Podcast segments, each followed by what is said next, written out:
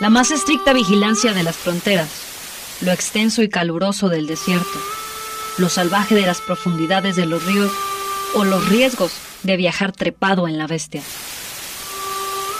Nunca han sido, ni serán, obstáculos para el migrante. Decidido a buscar una mejor calidad de vida para su familia. Rumbo al norte.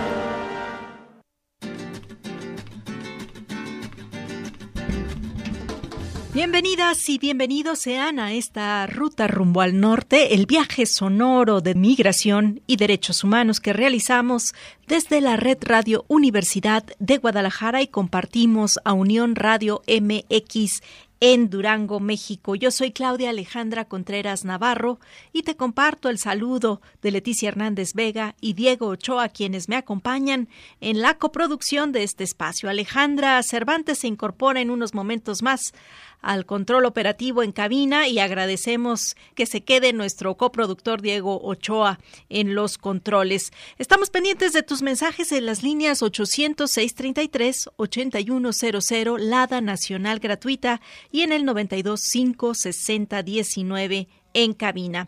Les agradecemos que nos acompañen y participen en este diálogo circular.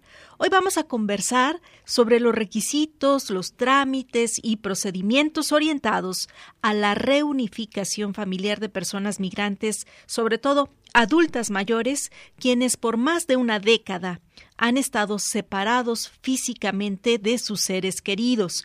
También les platicaremos sobre algunas oportunidades de empleo temporal en el extranjero para personas jóvenes, desde luego, y también algunos adultos. Además, les compartiremos música, noticias y otras recomendaciones que seguro serán de su interés. Saludo con mucho aprecio a quienes nos escuchan y nos ven por el Facebook Live y a quienes nos sintonizan por Internet desde nuestro portal o también desde sus dispositivos Alexa y en la plataforma Radio Garden, la radio que no conoce de fronteras. En todos ellos nos encuentran ustedes como Radio UDG o Cotlán. Para comenzar, te invito a escuchar lo siguiente. Los programas de reunificación de familias migrantes entre México y Estados Unidos son iniciativas que buscan reunir a familias que han sido separadas debido a la migración. Estos programas suelen surgir en respuesta a políticas migratorias más restrictivas que han resultado en la separación de familias, ya sea por detenciones, deportaciones o dificultades para cruzar la frontera de manera legal. Y si bien estos programas y acciones son muy loables y necesarios para acercar a las familias que han sido atravesadas por la migración, es necesario clarificar que no todas las personas pueden ser elegibles para obtener este permiso o visa que otorga el gobierno de los Estados Unidos para hacer posible esta reunificación.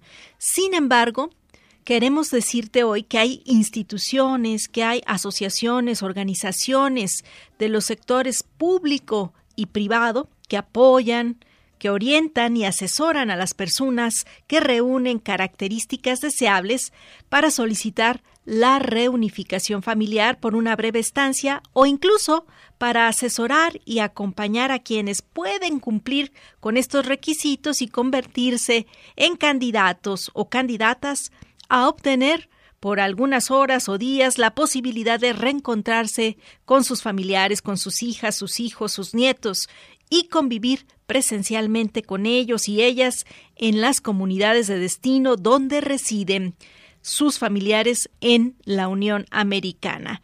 Y para conocer un poco más acerca de las formas en las que se puede acceder a esta reunificación familiar, Diego Ochoa nos presenta lo siguiente.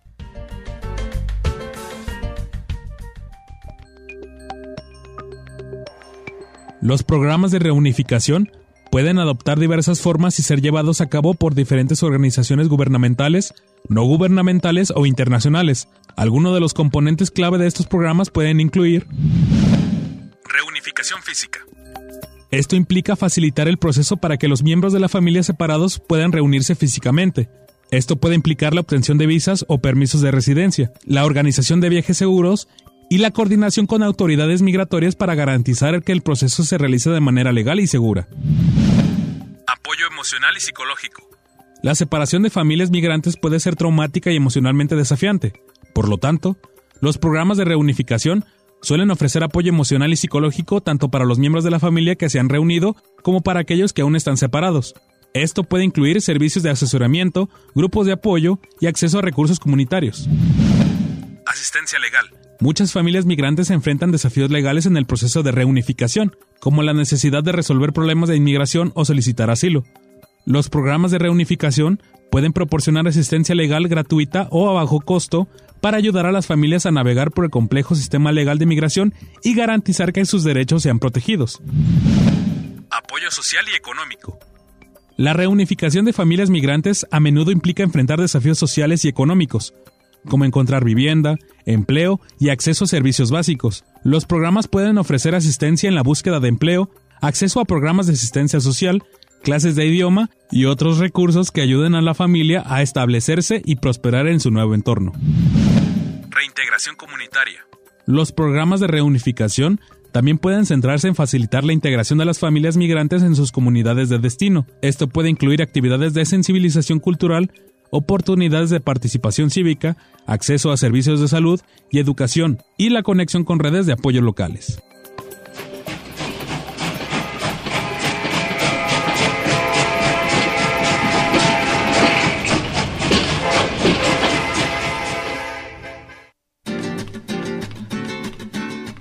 Durante los últimos años hemos conocido sobre el creciente interés y el desarrollo de programas de reunificación familiar. Esto para las y los paisanos migrantes que residen en Estados Unidos, especialmente en este contexto que comparte con otros países latinoamericanos. De acuerdo con datos del Departamento de Estado de la Unión Americana, en el año fiscal 2020 se otorgaron, escucha, aproximadamente 226 mil visas de inmigrante basadas en la familia. Esto quiere decir que incluyen las destinadas a la reunificación familiar. Sin embargo, no todos estos visados pueden estar relacionados específicamente con los programas de reunificación. Por su parte, en nuestro país, en México, también se han implementado programas de reunificación familiar y aunque sabemos que a través de los distintos esfuerzos entre instituciones, los sindicatos, las organizaciones productivas y acuerdos de gobiernos, muchas familias mexicanas han sido beneficiadas de estos programas para reunirse por un breve periodo en los espacios de destino de estas personas que han sido atravesadas por la migración. Es complejo que tengamos datos precisos y sobre todo actuales sobre las personas beneficiadas a través de estos esfuerzos que deberían ser institucionalizados y permanentes, es decir, que independientemente de la voluntad del gobierno o de los partidos en turno, continúen y se fortalezcan de manera institucionalizada. Hay varias organizaciones no gubernamentales y agencias internacionales incluso que participan en estos programas de reunificación familiar y proporcionan apoyos para la reunificación de las familias. Estas organizaciones dan cuenta de historias y testimonios que ilustran el impacto positivo de estos programas en las comunidades migrantes. Ya conoces nuestras líneas de contacto y esperamos responder a tus preguntas e inquietudes para conocer los requisitos o condiciones para ser beneficiario del programa Uniendo Familias con la experiencia de nuestra invitada. Alejandra Brambila es la presidenta de programas federales de la Coordinadora Nacional Plan de Ayala, una organización campesina de larga data en el país, enfocada en las demandas por el acceso a la tierra y los servicios públicos. Nuestra invitada es también coordinadora y líder de mujeres para el programa de jornaderos agrícolas temporales en Sacramento, California, integrante de la Fundación Jalisco Estados Unidos de Norteamérica y socia de las ciudades hermanas Jalisco, Oklahoma, México, entre otros programas dirigidos a la población migrante. Bienvenida a bordo.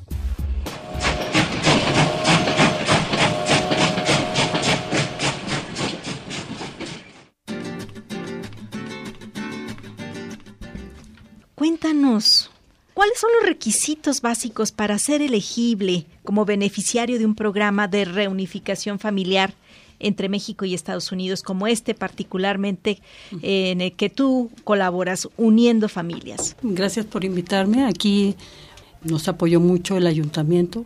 Se presenta el programa de CIPRES, una empresa, porque había este anteriormente hubo muchos fraudes. Hay muy poca información oficial, verídica, que pueda ser revisada y creíble para que las personas puedan reunirse, aunque sea de manera temporal, para ver a sus familiares que hace décadas no han podido ver. La gente tiene que salir a trabajar y trabaja quizá de manera indocumentada en aquel país y por esa razón no pueden venir a visitar a sus familiares. Desde que estas políticas restrictivas y que ya no es posible tener esta facilidad de ir y de venir con mayor regularidad, pues se han quedado sin la posibilidad de reunirse. Y ahora a través de justo estos programas, más allá de Ocotlán y de Jalisco, pues están vigentes. Cuéntanos entonces cómo es que pueden ser las personas elegibles para acceder a este programa en específico de Uniendo Familias. Sí, mira, a este anteriormente los requisitos eran muy limitados, pero se metieron oficios, se platicó, se hizo una reunión entonces, eh, de acuerdo a la ley migratoria, hay unos derechos que la gente desconoce. Eran personas arriba de 60 años, hoy en día son personas de 58 años que pueden ingresar. Entonces ahí, ¿cuál era el requisito? Pues que tuvieran hijos indocumentados. Va creciendo este programa ¿Por qué? Porque hay necesidades, escuchas a la gente, este, a través de la Fundación Jalisco, que nos dicen, ¿saben qué? Como hay un convenio con esta, esta fundación, también tenemos oficinas en California, nos aceptaron. ¿Por qué? Porque van dentro de la ley. Anteriormente eran padres e hijos. Y no nada más es temporal, es una visa por 10 años. ¿Cómo es que ustedes identifican estas necesidades? ¿A dónde tienen que acudir? ¿Qué documentos deben preparar en forma general? Sí, los requisitos son su pasaporte mexicano vigente, su INE, su CUR, su acta de nacimiento y llevar un domicilio de Estados Unidos a donde van a llegar. El domicilio tiene que ser de un, un pariente o un familiar, ya sea residente o sea ciudadano. No se le habla a la persona ni nada.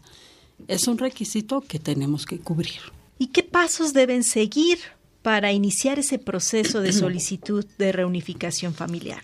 Es presentarse en las oficinas que están en Hidalgo 280, planta alta, pues con la buena noticia, ya estamos ayudando también hermanos que tienen años sin ver hermanos, tías que se dedicaron a cuidar a sus sobrinos y son como las, las segundas mamás. También las estamos ayudando y se estuvieron entregando varias visas.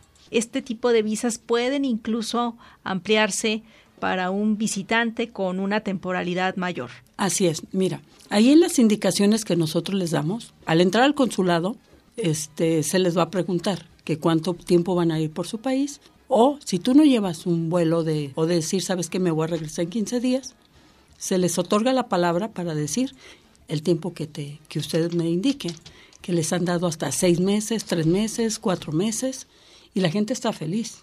¿Por qué?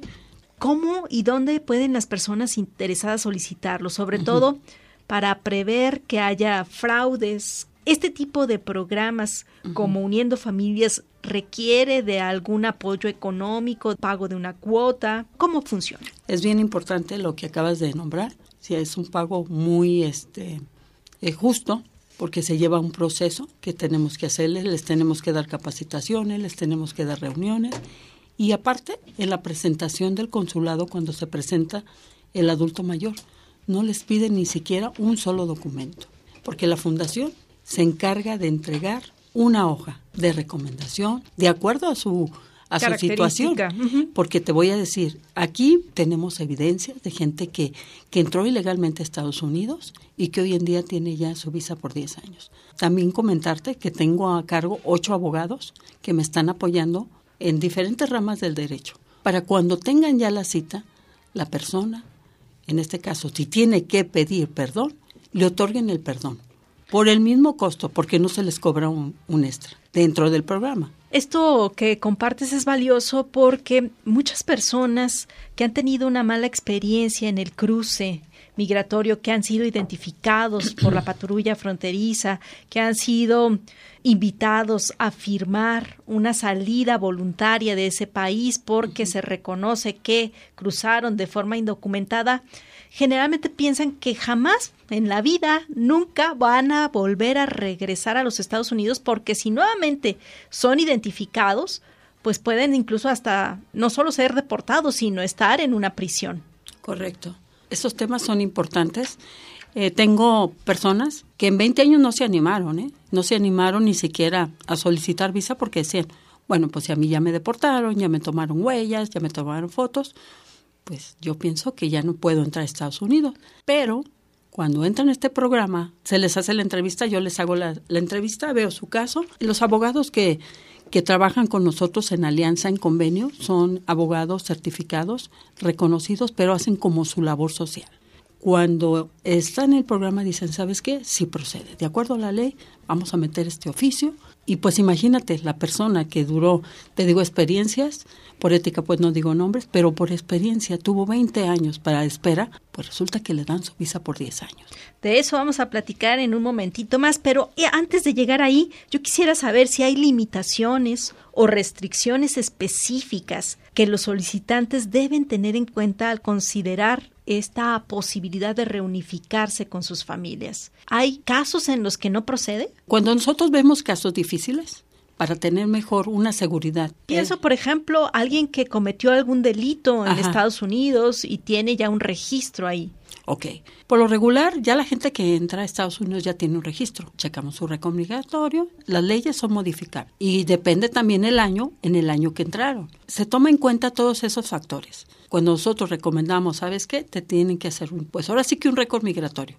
De ahí vamos a tomar la decisión si realmente puedes entrar al programa, si no... Si eres elegible o no. Exacto. ¿Para qué? Pues si no, para que no gasten.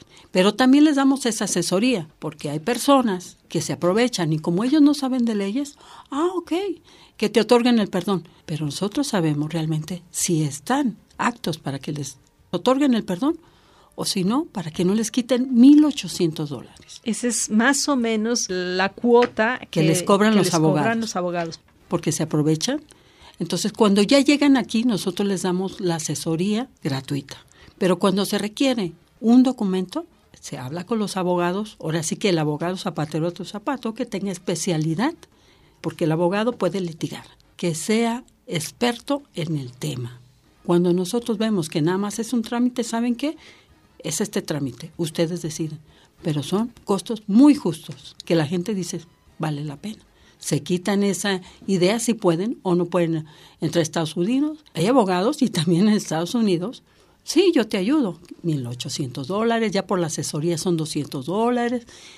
Y les quitan un buen de dinero y entonces, ¿qué es lo que hicimos? Pues especializarnos para ayudar a esta gente nos vamos a ir a nuestra, a nuestra segunda pausa ya y vamos a regresar para hablar justamente de estas experiencias como facilitadora en el programa de Uniendo Familias, qué es lo que te ha tocado vivir, ver consultarte qué podría mejorarse en ese programa para que más personas lo conozcan e iniciar los trámites. Nuestra invitada Alejandra Brambila, coordinadora y líder de mujeres para el programa de jornaleros agrícolas temporales en Sacramento, California, e integrante de la Fundación Jalisco, Estados Unidos de Norteamérica, quien pues nos viene a contar los pormenores acerca de este programa Uniendo Familias. Alejandra, en esta reunificación familiar? ¿Qué es lo que te ha tocado ver? Es una experiencia tan hermosa que se vive. Pues imagínate personas que tienen 26 años sin verse, 27, 30 años sin verse, el reencuentro. Ellos nos comparten videos de sus momentos tan felices. La gente no me duerme, la gente trae emociones encontradas, incluso por eso tratamos nosotros de, de darles esa seguridad pero incluso hasta la presión se le sube. ¿eh? Claro, el acompañamiento eh, es demasiada emoción, ansiedad, estrés, añoranza de encontrarse con su ser querido, más de 20 años sin estar frente a frente, aunque podría pensarse, bueno, hoy existen las tecnologías, los dispositivos móviles y uno puede tener una videollamada y verse frente a frente, pero no es lo mismo que estar presencialmente y un dispositivo pues jamás va a suplir un abrazo. El contacto, el olor de tu familia, esta cercanía, esta posibilidad de estrecharse. Sí, exacto. Sus hijos me hablan desde diferentes estados de Estados Unidos y es, con llantos, con agradecimiento. Imagínate los papás al momento de decirle a sus hijos tengo una visa, el encontrarse, el encontrarse es tan bonito, transmiten, aunque sean videos, te transmiten la emoción, pero más que nada, a mí en lo personal, al grupo, lo que nos queda más es lo bonito del acto, ¿cómo se puede decir? Sí, materializar ese sueño, ¿no? Eh, Exacto. una ilusión, un deseo de, de estas familias que mucho tiempo han estado separadas, no por gusto, sino por necesidad. Correcto. ¿Qué crees que podría cambiarse para bien? Para que más personas lo conozcan, para que inicien trámites, para que vivan esa experiencia. Sí, mira, aquí este cada eh, cada momento en entregas y eso estamos mejorando de acuerdo a las experiencias de las personas. Ahí les estamos ayudando desde sus pensiones. Hay gente que trabajó varios años y tiene pensiones en Estados Unidos y no se da cuenta. Les ayudamos, ya tenemos también este, ese respaldo, gente que ya está recibiendo su pensión, desde aquí se hace el trámite y también les ayudamos con una visa. Este programa no solamente está disponible en la región de la Ciénega, sino que está más allá de esta zona en Jalisco y en algunos otros estados. Cuéntanos. Sí, mira, fíjate que a través de, de las mismas, eh, de los hijos de Estados Unidos, de estas personas, pues lo comentan con compañeros de otros estados y se les está dando la oportunidad. Estamos ayudando gente de Durango, gente de Michoacán, gente de Guerrero, pues de varios estados de aquí de la República. Y es decir, pero ¿cómo le hacen? Todo se hace vía teléfono. Se les llena toda la información, se le hace su cita al consulado. Eso sí, cuando ya tengan la cita al consulado, se tienen que presentar, venir desde ese estado hasta aquí a, Guadalajara. Guadalajara. Entonces, están en acuerdo, todos sus trámites se hacen vía telefónica. También comentarte que gente de Estados Unidos, porque están mucho en comunicación con, conmigo, con una servidora, y me comentan que en el estado de California este, había un programa que hicieron allá y les estaban cobrando 10 mil dólares a la gente. ¿Y sabes qué? Pues igual puede ser fraude porque no tenían evidencia alguna. En el caso de este programa, Uniendo Familias, Apenas en este diciembre nos enteramos y Radio Universidad acompañó a este programa para dar cuenta justamente de la entrega de visas. ¿Cuántas personas fueron beneficiadas? Aquí fueron este en el transcurso del mes de abril hasta enero más de 50 personas en la región. De la Ciénega. Sí, sí, toda la región de la Ciénega. De hecho, están participando de varias comunidades. Queremos, o sea, hacerles hincapié que pueden, de cualquier municipio, pueden participar. Ya la gente se está encargando de recomendarnos, de decir y vivir sus experiencias. Me gustaría comentarles que a través de este programa estamos ayudando en todos los trámites migratorios para sacar su pasaporte americano, para sus pensiones. También se les está ayudando mucho en, en visas de turista, visas de urgentes permisos, pues todo esto se ha llevado a cabo a través de este programa, de las necesidades de la gente. También estamos ayudando para sus ciudadanías, para sus residencias de familias que no sabía que ya tenía una residencia, toda la familia y que también les estamos ayudando. Este invitarlos, estamos en Hidalgo 280B, en la colonia Centro, en planta alta. Esto es físicamente en Ocotlán, Jalisco. También comentarte pues que la gente se anime Contamos con abogados certificados, hay ocho abogados, aparte pues un equipo de trabajo grande junto con el ayuntamiento, con, con varios grupos.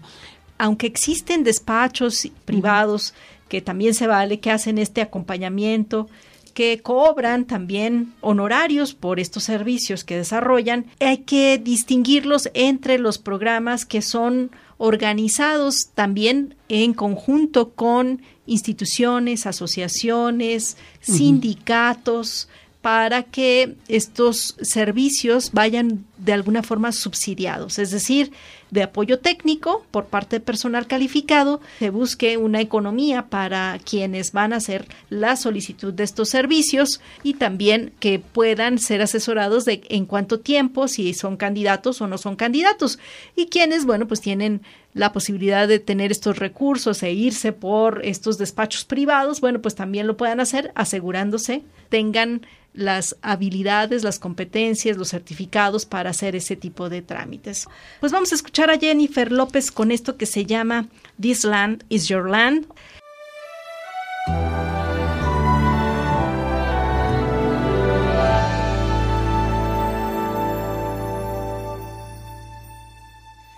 This land is your land. This land is my land. From California to the New York Islands, from the Redwood Forest to the Gulf Stream waters. This land was made for you and me.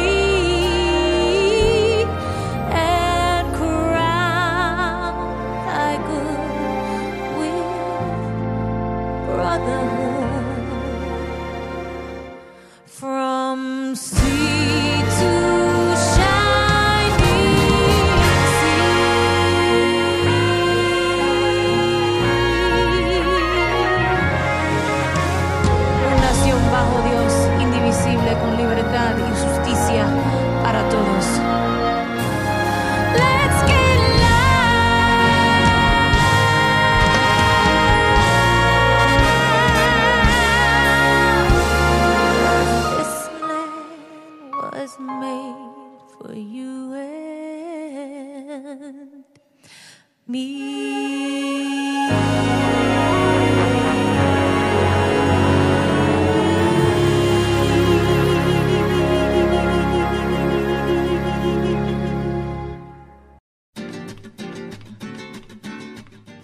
Para este último tramo de la ruta rumbo al norte. Gracias por permanecer con nosotros en este episodio sobre reunificación familiar y el acceso al trabajo temporal en el extranjero con nuestra invitada Alejandra Brambila. Sabemos que hay distintos esfuerzos orientados para ah, la contratación temporal de trabajadores en sectores como la agricultura, la industria hotelera, la construcción, en su mayoría, esos programas van a estar coordinados por instituciones gubernamentales, por sindicatos, por organizaciones productivas que facilitan este proceso de contratación y que garantizan, muy importante, el cumplimiento de los derechos laborales y de la estadía de los trabajadores migrantes. Por eso es importante que las personas tengan información y asesoramiento adecuados para aprovechar estas oportunidades de forma segura y legal. Así que Alejandra, Cuéntanos cómo funcionan esos programas. Bueno, mira, este programa se presentó, ya tenemos años, este, haciendo investigación de campo. Fuimos de hecho a, Tijuana, sí, Nuevo Laredo. Cuando se presenta este proyecto, se lo presentamos a la organización este, CEMPA, que pertenece al senador Narro. Él tiene un convenio en el país de Canadá. Estamos mandando gente contratados por dos años, donde la empresa les cobra por casa cada semana 30 dólares, les paga el vuelo de México a Canadá, les tiene seguro, ganan muy bien, 40 horas a la semana. ¿Qué tipo de trabajos son? Ahorita lo que nos están solicitando mucho es en el campo. Trabajo agrícola. Así es, en mucho en ranchos, lo que es este caballerangos para cuidar ganado, para estar al pendiente de, de ranchos grandes ahí, pero donde les dan casas, este, muy bien. Es lo que nos fijamos nosotros, que la gente esté bien, nuestra gente que mandamos. Hemos mandado de Labor Vieja, de aquí de Ocotlán. Esto a Canadá. ¿Hay Mm. algunas obligaciones que deban cumplir las y los seleccionados para estos empleos? Sí, claro que sí. Mira, lo principal que les piden es hablar por lo mínimo, el 50% de inglés. Por eso nos ha costado trabajo. Tenemos mucha fuente de trabajo, pero el requisito es que hablen el 50% de inglés. Todo esto se hace a través de entrevistas vía Zoom, donde los empleadores les hacen las entrevistas en inglés. Tenemos un maestro de inglés, se, se contrató para esto, para ser como el medio de la empresa a lo que es este la organización y su gente. ¿Y hay algún costo, alguna cuota que deban cubrir? Ahorita ellos nada más pagan trámites, porque es lo justo. Checar su récord migratorio, de checar que todos sus documentos estén bien, porque Canadá como Estados Unidos tienen similitudes en sus leyes. Y cuando tienes problemas con Estados Unidos, dicen, ¿sabes qué? Si tuviste problemas con Estados Unidos que fuiste deportado, pues nosotros no queremos problemas. Entonces nosotros sí les decimos, porque hay gente que sí sabe hablar inglés, pero fue deportado. ¿Qué es lo que hacemos? Les checamos su récord migratorio. Pues hay algunas claves que queremos compartir también.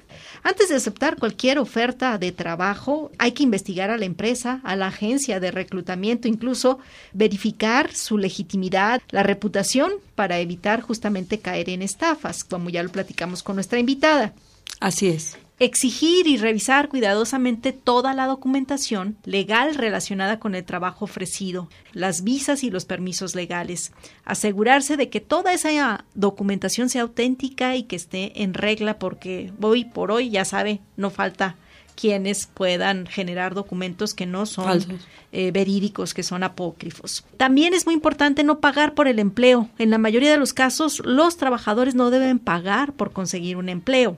Cualquier solicitud de dinero para garantizar un trabajo debe ser también motivo de sospecha y podría ser indicativo de una estafa. Hay que desconfiar siempre, como todo en la vida, de promesas excesivas, ¿no? De aquellos que te ofrecen, como quien dice, la luna y las estrellas para irte a trabajar. Cuando son salarios extremadamente altos o en condiciones laborables demasiado favorables, pueden ser señales de fraude.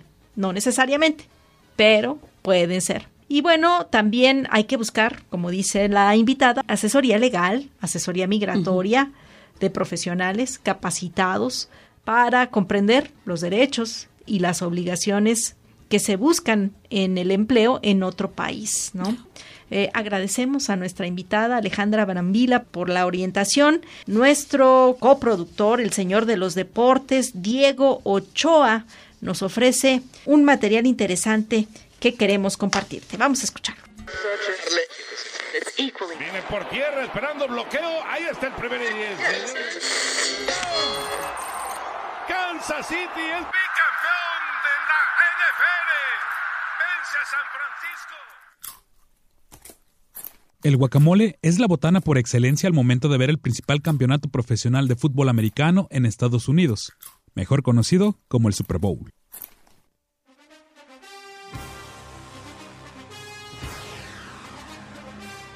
Según la Asociación de Productores y Empacadores de Aguacate de Jalisco, APEAJAL, México exportó 130 toneladas de aguacate días antes de que diera comienzo el también conocido como Supertazón. Según datos de la Secretaría de Relaciones Exteriores, México es el principal exportador y productor de aguacate a nivel mundial, con 1.676.000 toneladas anuales y exporta más del 30% de la cosecha mundial, principalmente a Estados Unidos, Francia y Canadá. Los estados que más aguacate exportan son Michoacán con el 73% y Jalisco con el 12%. De hecho, el estado jalisciense aportó 15.227 toneladas para el Super Bowl 58, lo que representa 360 millones de pesos en exportación. Así lo comentó Eleazar Oseguera Aguayo, presidente de la APEAJAL. ¿Cuál es el impacto de la comunidad latina dentro de este evento deportivo?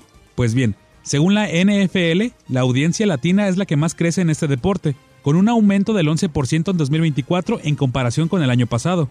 Un 70% de 2.202 latinos entrevistados por la NFL en 2023 se declararon fanáticos del fútbol americano. Ante esto, Marisa Solís, vicepresidenta senior de marca global y mercadeo al consumidor de la liga, el poder y la influencia que la comunidad latina representa es maravillosa para la liga y para el deporte. Además, en el terreno de juego la presencia latina se hizo presente en ambos equipos finalistas. Isaiah Pacheco, el corredor de los Kansas City Chiefs es de origen puertorriqueño y dominicano, mientras que en los San Francisco 49ers están John Feliciano, también de origen puertorriqueño, quien fue pilar en la línea ofensiva, y Fred Warner, linebacker de ascendencia panameña y mexicana.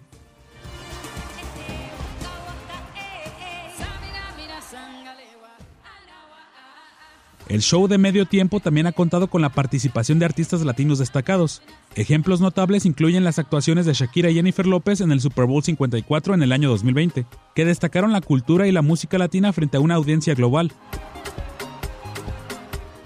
En conclusión, los latinos tienen un impacto multifacético en el Super Bowl, desde la participación de jugadores destacados hasta la influencia en el entretenimiento, la audiencia y el marketing. Su presencia y contribuciones son una parte integral de la rica historia y la amplia popularidad del evento. Para Rumbo al Norte, Diego Ochoa.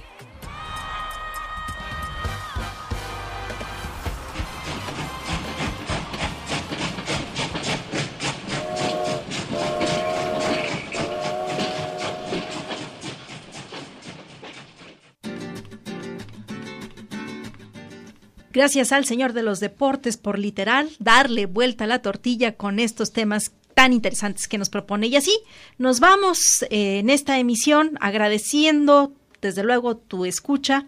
Gracias por acompañarnos a nombre de Leticia Hernández, de Diego Ochoa, de Alejandra Cervantes, una servidora Claudia Alejandra Contreras Navarro, también Pavel Morales, Israel Aguilera. Les agradecemos y los esperamos en una nueva ruta rumbo al norte.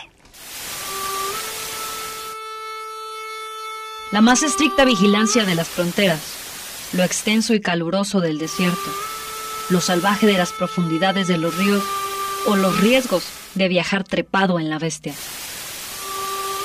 Nunca han sido, ni serán, obstáculos para el migrante. Decidido a buscar una mejor calidad de vida para su familia. Rumbo al norte.